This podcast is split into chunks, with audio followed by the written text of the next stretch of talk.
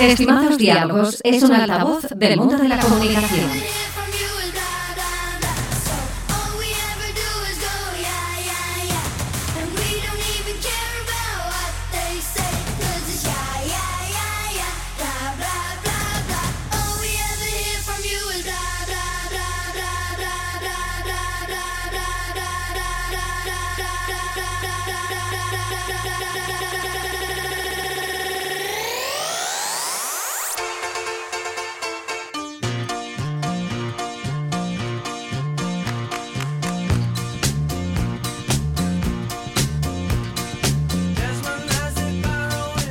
Hola a todas y a todos. Bienvenidos de nuevo a Estimados Diálogos. Mi nombre es Ana Andrés, directora de cuentas de Estimado José Alfredo, y tengo el placer de hacer mi primer diálogo con Rafael Muñoz. Él es el director de calidad y medio ambiente de Agua Mineral San Benedetto y para quien no lo conozca, eh, San Benedetto es la primera envasadora de agua mineral en España por volumen y uno de los principales fabricantes de refrescos del país con sus marcas Fuente Primavera y Fonnatura. Eh, bienvenido, Rafa. Hola Ana, ¿qué tal? Eh, un placer estar con vosotros, poder charlar contigo y participar en estos diálogos. Perfecto, muchísimas gracias de verdad, porque además soy consciente de las agendas, del volumen de trabajo que tenemos en nuestro día a día. Entonces se agradece muchísimo que participéis, porque de verdad que nos, interesa mucho escucharos y conocer vuestro punto de vista en estos diálogos. Así es que gracias de verdad por, colaborar con nosotros. Em, hoy vamos a hablar de, un tema eh, que es de total actualidad y que está en boca de todos y que a mí personalmente me parece muy, muy interesante y es el tema de la sostenibilidad. Eh, entiendo eh, que estarás de acuerdo conmigo, Rafa, eh, que hay una preocupación real para la mayor parte de la sociedad y, con lo que debemos tomar medidas al respecto. Y hablo tanto de, las empresas como de los consumidores. es un hecho, ¿no? Que, hay un problema y tenemos que hacer algo. No sé qué, qué opinas tú al respecto de esto. No sé por supuesto que negar que tenemos un problema sería, vamos, eh, dar una marcha atrás al siglo XVIII. Por supuesto que el desarrollo nos ha llevado a una situación en la que nos vemos obligados todos como ciudadanos a tomar determinadas eh, acciones para intentar conseguir el tan tan tan tan utilizado últimamente casi el, hemos abusado muchísimo del término de sostenibilidad. Podríamos decir hasta que está en cierta manera siendo casi prostituido no estamos como consumidores recibiendo continuamente la palabra sostenibilidad de una manera demasiado demasiado gratuita eh, confiando en que quizás el consumidor entiende muy bien lo que le estamos diciendo. Ahora creo que todo lo que se hace sostenible y vamos, creo que tenemos que partir del hecho de que no es así, ser transparentes, decir que, que lo que pasar del storytelling quizás al storydoing y empezar a hablar de, lo que se de lo que estamos haciendo en vez de lo que nos gustaría hacer. Ahora, vamos, cualquier cosa que digamos la ponemos en valor diciendo que es sostenible. A ver, sí y no, pero tenemos que verlo de una manera creo que creo que mucho más global. Hay mucha hay mucho que hacer. Efectivamente. hay que hablar de sostenibilidad ambiental, social y económica, no quedarnos solo en la sostenibilidad ambiental perdemos a veces el, foco ahí.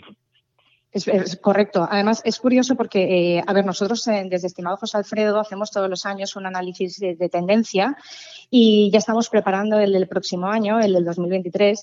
Y justo esto es una de las cosas que, hemos visto, porque se, arrastra del, año, del año pasado este tema de la sostenibilidad, pero ahora hay un matiz y es un poco lo que tú estabas diciendo, que ya no nos vale con que las marcas hablen de sostenibilidad de una forma banal, ahora la gente pide, pide actuaciones, ¿no?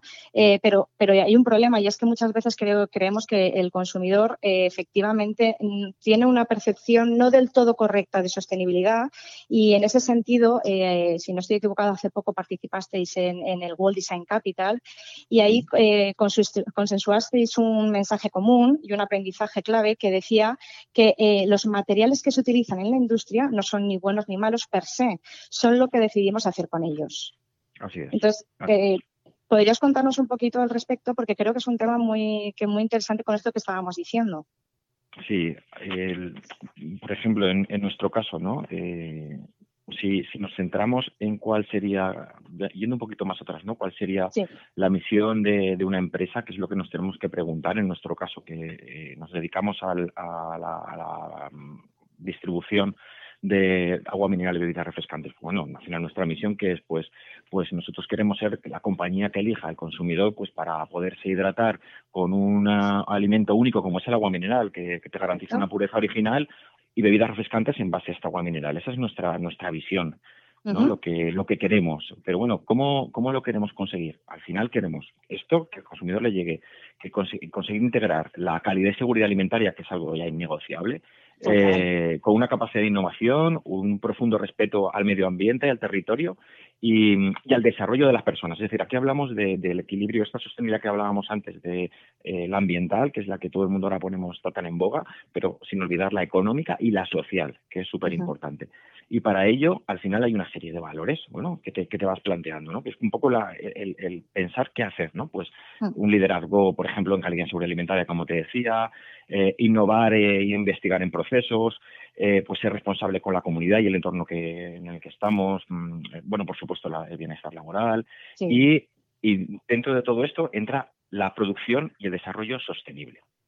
En ese caso, el desarrollo sostenible, nosotros acuñamos un término que en su día llamamos eh, ecolosofía. Correcto. es algo que, esta palabra así tan curiosa, inventada, ¿no? De ecolosofía, lo que pretende decir es una manera, de, una forma de pensar que considere, cuando tú quieres hacer algo, un proyecto que considere siempre una consecuencia económica, ambiental y social. Lo mismo, volvemos otra vez a la sostenibilidad, las dos términos de, sostenibilidad, ¿no? Tanto en todos los productos como en los procesos. Es decir, pararnos a pensar en cualquier inversión, cualquier cosa que vayamos a hacer, cuál es el impacto total, 360 grados.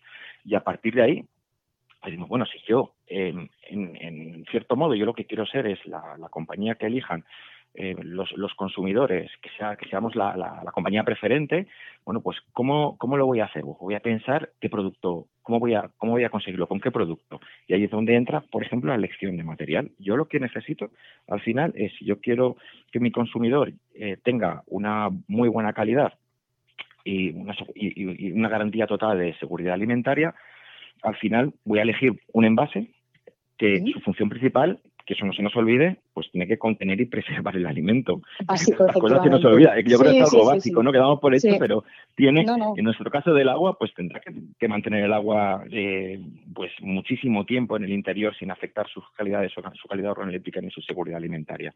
De forma, por supuesto, adecuada y segura. Eh, entonces, empezamos a pensar qué material puede ser el, el mejor disponible.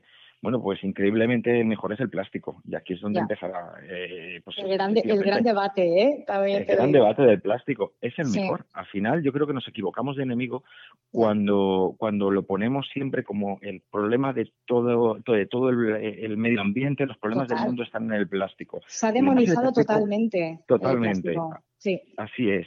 Yo creo que tenemos que volver a poner el foco en que a día de hoy, con la, con la tecnología que tenemos, Mm. con el poder adquisitivo que tenemos.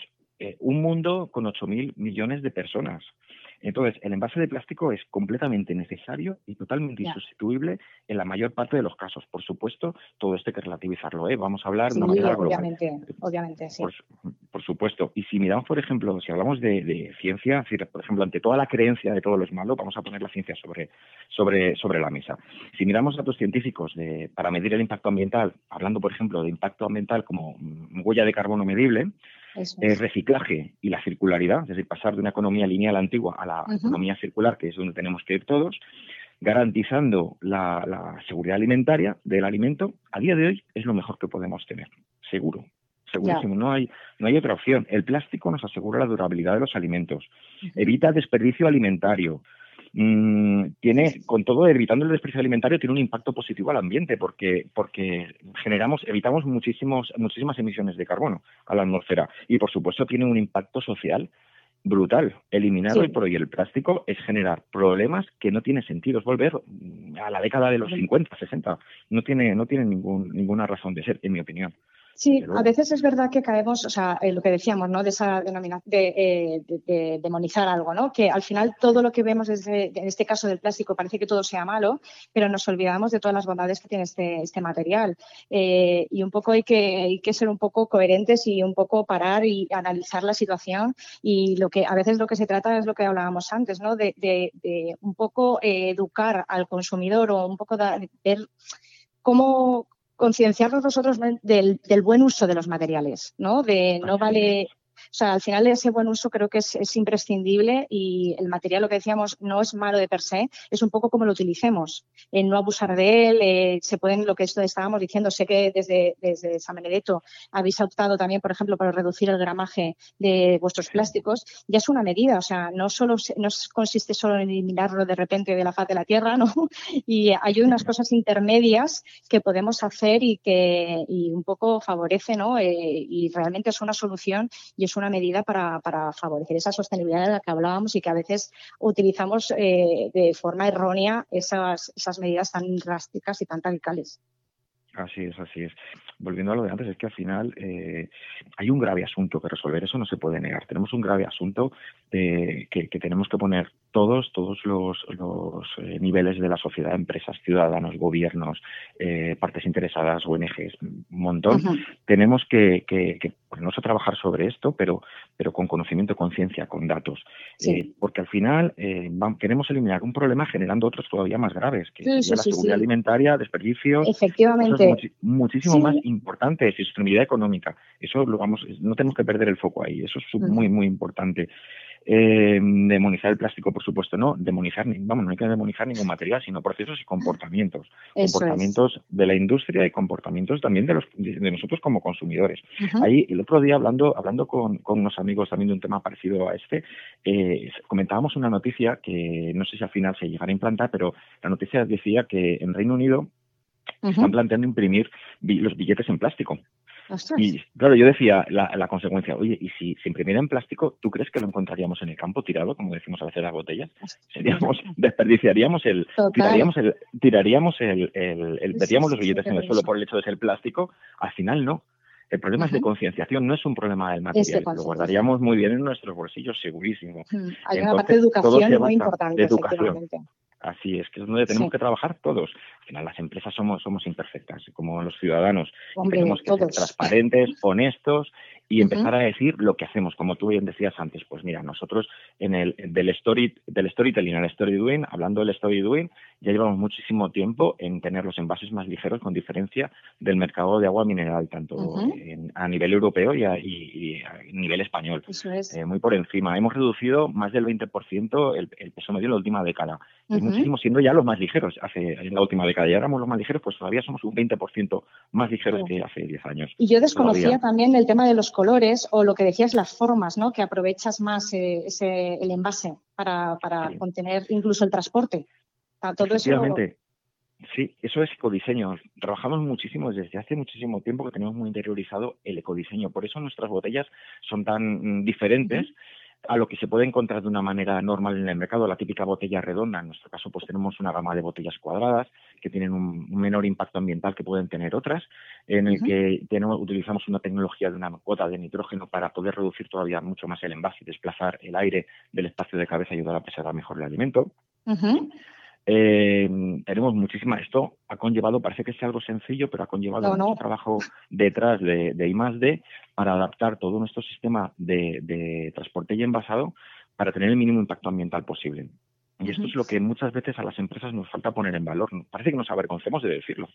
Y creo que ahora tenemos que conseguir eh, comunicar muy bien al consumidor diciendo, oye, que yo estoy así y todavía me queda mucho camino. No por el hecho de poner cuatro placas solares, yo soy sostenible. No, estamos pero, pero creo que esa es eh, la cuestión. O sea, yo creo que el consumidor demanda esa información, eh, la demanda de verdad, o sea, quiere la realidad, pero también un poco el reconocer a veces que las cosas llevan su tiempo, ¿no? A veces es bueno como marca, entiendo, un poco decir, mira, señores, sabemos que hay una realidad, que tenemos que actuar cuanto antes, pero ahora mismo o las cosas o tienen, necesitan un margen ¿no? para, para poder elaborarlas, ejecutarlas y, y, sí que se hacen cosas. Lo que pasa es que no podemos hacer esa inmediatez de de repente a la noche a la mañana pretender que algo se reemplace como si nada, eh, porque todo lleva su proceso y su tiempo y efectivamente tú lo estás diciendo. O sea, una, una investigación, eh, hay una, una prueba y error, ¿no? También supongo que tendréis que hacer, entraréis mucho también en, esa, en ese proceso, porque obviamente la reducción de esos materiales, de ese gramaje,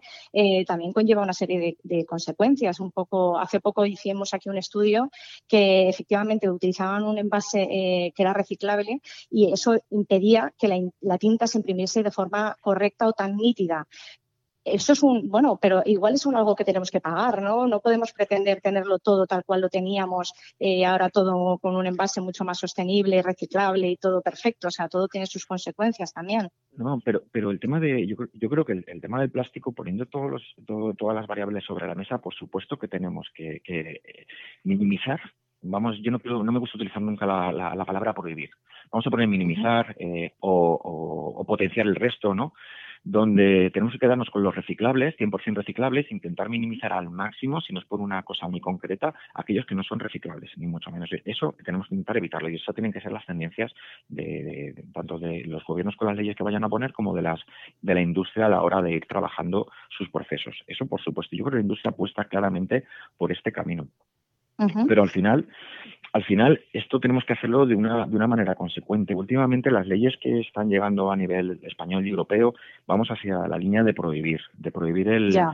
el, el, material. En este caso, todo lo que es plástico es malo. Eh, y yo creo que el consumidor es eh, por un lado, creemos que está formado, pero por otro lado, prestamos poca atención y parece que lo que, la, que, lo que le estamos lanzando tienen que ser mensajes blanco o negro o conmigo o contra mí. Correcto. No tiene que ser así. así. Tenemos uh -huh. que explicar bien las cosas, porque el consumidor en el fondo está formado y tenemos que, que, que ser humildes y decirles, oye, efectivamente, eh, que podemos hacer mejor las cosas, pero no las estamos haciendo nada mal. Y tomando este camino que nos están, al que nos están obligando a tomar, vamos a causar esta serie de problemas. Por, sí, porque eh, tanto a nivel inflación, a nivel inflación, no. subida de precios.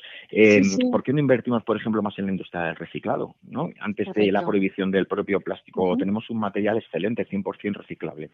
Tenemos sí. que ir en, en, ese lado. A veces le exigimos al plástico algo que no se le, le exigimos a otros materiales. ¿Por qué exigimos que sea, que sea biodegradable, que se entre comillas, voy a decir, que se pudra uh -huh. en la naturaleza cuando no se lo exigimos a, al vidrio o no se lo exigimos al aluminio. Pero si Efectivamente, son reciclables, ¿por qué le tenemos que exigir eso? Si, por sí. ejemplo, a un alimento queremos que sea biodegradable, en el caso de un líquido, eh, se nos olvida que tiene que contener un líquido. No, no, no nos gustaría que se biodegradara en, durante su vida, ¿no? durante el proceso de, de llegar al consumidor. Entonces, sí. centrémonos, este, en mi opinión, vamos a ir a mejorar mucho los sistemas de reciclado, muchísimo en, en la formación y en la responsabilidad de todos.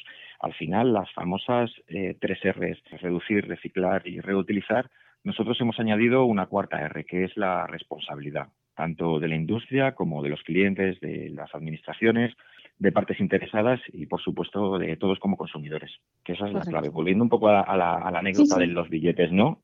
Ahí Total. lo tenemos claro. Ninguno tiraríamos un billete en una cuneta ni, al campo. No se nos ocurriría. No se nos, ocurriría. Pues cuando empecemos a ver una botella vacía, un envase vacío, en vez de un, como un residuo, lo empecemos a ver como un recurso y tenga eso sí. un valor, yo creo que nuestro comportamiento poco a poco empezará a cambiar. Sí, sí, sí. Además, has dicho una cosa antes que me, que me pareció muy interesante ya cuando lo hablamos en su momento, y es que efectivamente a veces eh, tomábamos, eh, tomamos medidas que a simple vista eh, son muy populistas, que se ven muy fáciles. Era un poco también eso que eh, de reutilizar otros envases para, para, comprar ciertos productos, llevarte tú tu propio envase, ¿no? Eh, y ahí sí. lo que decíamos el otro día era que ahí hay un problema que muchas veces no pensamos porque a simple vista llevarte tu botellita de, de cristal y rellenarla con el producto que, que, quieras comprar parece todo perfecto, pero, pero sí que hablábamos de que eso hay una parte muy negativa, uh, bueno, no es negativa, sino supone un problema y es, por ejemplo, eh, lo que decíamos, hay un fallo en un lote y hay que rastrear eh, quién ha comprado ese producto, todo eso se perdería con, por ejemplo, con este tipo de medidas. O si el, la persona lleva su bote y no está correctamente limpio y hay un problema de higiene, todo esto podría suponer un problema. Lo digo porque a veces tomamos medidas muy rápidas pero hoy pensamos que son perfectas a simple vista, pero luego realmente tiene unas consecuencias que no lo son tanto. Sí, así es, así es, completamente de acuerdo. Al final, si nos están promoviendo, por un lado, el a granel, es volver al mundo a granel, que tiene, que no hay que, lo mismo, no hay que demonizar también, volviendo a la palabra demonizar esa práctica de la granel. Cada, tenemos que llegar a un, a un equilibrio. A un equilibrio. Cada alimento tiene su, su mejor manera de ser conservado a lo largo del tiempo y sobre todo no tenemos que perder todo el avance que hemos tenido en las últimas décadas en cuanto a seguridad alimentaria. A, Eso No olvidemos que la distribución a nivel global para millones de personas. No estamos hablando como ocurría en los años 50 que íbamos, que se hacía una matanza del cerdo en un pueblo y de ahí comían una familia. Y había muchísimos problemas de seguridad alimentaria porque no iba al veterinario, pero quedaba muy reducido a un grupo de 20 personas que enfermaban. En este caso, cuando tenemos una distribución de alimentación de, alimentos de manera global, eh, tenemos que tener una trazabilidad y una seguridad alimentaria que recae sobre la industria, la responsabilidad sobre la industria que está cumpliendo de una manera excelente, tanto a nivel eh, de la propia industria, de los productores, como de la distribución. Y lo que estamos diciendo ahora es que, señor consumidor, vaya usted a la fuente, vaya usted al supermercado si va a poner allí su punto de distribución, ese alimento a granel estará bien, pero entonces, ¿qué vamos a hacer? Eh, usted, el recipiente que lo lleve, porque tiene, no olvidemos que toda la tecnología del envase y el embalaje tiene una razón de ser, preservar y, aumentar la durabilidad del alimento. Entonces, le estamos, diciendo al consumidor, llévese usted el que quiera, por supuesto, así puede ser que esté limpio, y a partir de ahí, guárdelo, guárdelo bien. No damos instrucciones de conservación, instrucciones de uso, instrucciones de manipulación, cómo tiene que llevar ese envase de caducidad, por supuesto, cómo tiene que llevar ese envase, en qué, en qué, de qué modo, en qué estado tiene que estar, con lo cual al final vamos a volver a tener problemas de seguridad alimentaria, probablemente no saldrán los periódicos porque será una diarrea, una diarrea a, una pequeña familia que no irá más, a menor medida. En vez de a mil personas, pero eh, debemos, eh, se nos está olvidando que estamos pasando la responsabilidad al final al, consumidor no formado, porque esto no se lo estamos explicando. Correcto, correcto. Y ya para acabar, porque queda poquito, hay un tema que sí que me gustaría tratar y es el tema de los microplásticos. Cuando hablamos de microplásticos, enseguida pensamos efectivamente en, en la botella. ¿No? Eh, o, como el plástico más evidente. Pero, pero cosa curiosa, un dato que yo desconocía es que la mayor parte de los microplásticos vienen de la ropa. Sí, sí, fíjate que la mayor parte es de la ropa y de, la ropa y de los neumáticos. Entonces, imaginemos que seguimos con la práctica de la prohibición que, está, que se está poniendo tan de moda. Eh, ¿Tú crees que nos que prohibiríamos los neumáticos? Diríamos, mira, a partir del 2030 eh, vamos a reducir el 50% el uso de neumáticos. De neumáticos. o de ropa. No vamos a lavar la ropa de la lavadora y mm, la ropa 50% menos. Tiene que aguantarse más. Eso no se nos ocurre, no pasa por nuestra cabeza. Pues eso es lo que se está promoviendo muchas veces con el plástico. Otra cosa, por ejemplo, muy curiosa es cuando hablamos la famosa, siempre vemos en la publicidad contra el plástico aparecen las famosas islas, islas de plástico o el plástico flotando en el mar, que, es un problema que tenemos que resolver, son impactantes, que tenemos que resolver. Y se están tomando políticas para que eso no ocurra, eso está mal. Pero nadie nos dice que un tercio de, los vertidos del mar se producen en Filipinas, en un solo país. ¿Cuánto dirías que representa Europa en, la, en el abandono, entre comillas, de, plástico al medio acuático? No es más que un 0,6% del total. 0,6. Las políticas más agresivas las estamos tomando en Europa cuando solo representamos el 0,6% del total. En caso de un éxito rotundo en Europa, no va a tener ninguna repercusión en el medio ambiente a nivel global. Ninguna. Entonces, nos estamos poniendo un nos estamos apretando muchísimo el cinturón a nivel, a nivel sostenibilidad económica, cuando no va a tener ninguna repercusión sobre la sostenibilidad, ambiental. Correcto. Y esta es la que, que, tenemos que hacer. Efectivamente, que no estamos diciendo que no haya que hacer nada al respecto. O sea, no, no se trata de eso, lo que hemos dicho desde un principio cuando hemos empezado este diálogo. Eh, pero que hay un poco sé que analizar la situación realmente y, no tomar medidas o, tomar mensajes tremendistas o fáciles, ¿no? Porque al, final es eso. Creo que al final cogemos un mensaje que es muy fácil, lo aplicamos a todo y ya está, ¿no? Eh, hay que hacer un análisis mucho más profundo y realmente, eh, por todo lo que tú estás diciendo, que sea real también. Ana, y comunicar casi, casi mejor, ¿no? No nos, tiene que dar miedo decir esto de, oye, que, tenemos un problema, sí, lo reconozco y vamos a luchar por ello. Y todo el dinero que, debería de invertir para conseguir esta mejora, volviendo al tema del plástico, por ejemplo, como, ejemplo de, práctica, ¿no? Es decir, si Europa representa el 0,6% y vamos a gastar, vamos a hacer que la industria gaste ingentes cantidades de dinero en reconversión industrial, eh, con un efecto relativamente pequeño sobre el medio ambiente, ¿por qué no probablemente con la décima parte de ese dinero invertido en otros lugares, eh, mejorando una serie de acciones que, eso no, da para comentarlas aquí, conseguirían, tendríamos un impacto muchísimo mejor, mucho más favorable para todos a nivel, a nivel, eh, a nivel global. Entonces no nos tiene que dar miedo a decir que, oiga, que en Europa no hacemos tan mal las cosas. Que el tema de los microplásticos no son las botellas de agua, que son los neumáticos y es la ropa. Estamos dispuestos a renunciar a eso, porque al final lo que queremos es seguir progresando de una manera sostenible, que todos podamos vivir bien sin dañar a tanto el, sin romper ese equilibrio social eh, que está, está bueno, sí, este equilibrio social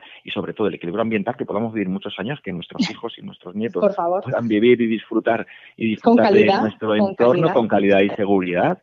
Y podamos seguir hace muchos años. Nadie pone en duda de que a lo mejor lo que es insostenible es, por desgracia, eh, pues el, crecimiento poblacional que estamos teniendo. Ahora somos 8.000, dentro de X años seremos 10.000, 12.000 y todo eso, de millones de habitantes y todo eso, tenemos que encontrar el modo de poder convivir en paz entre todos. Y es un equilibrio muy frágil, muy frágil. No tomemos políticas políticas de prohibición tan a la ligera, creo. Efectivamente.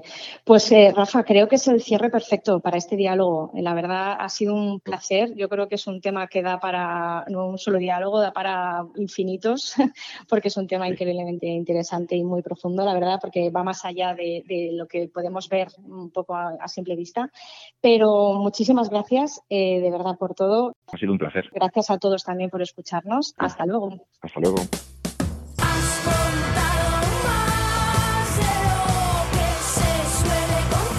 Estimados diálogos, un altavoz del mundo de la comunicación.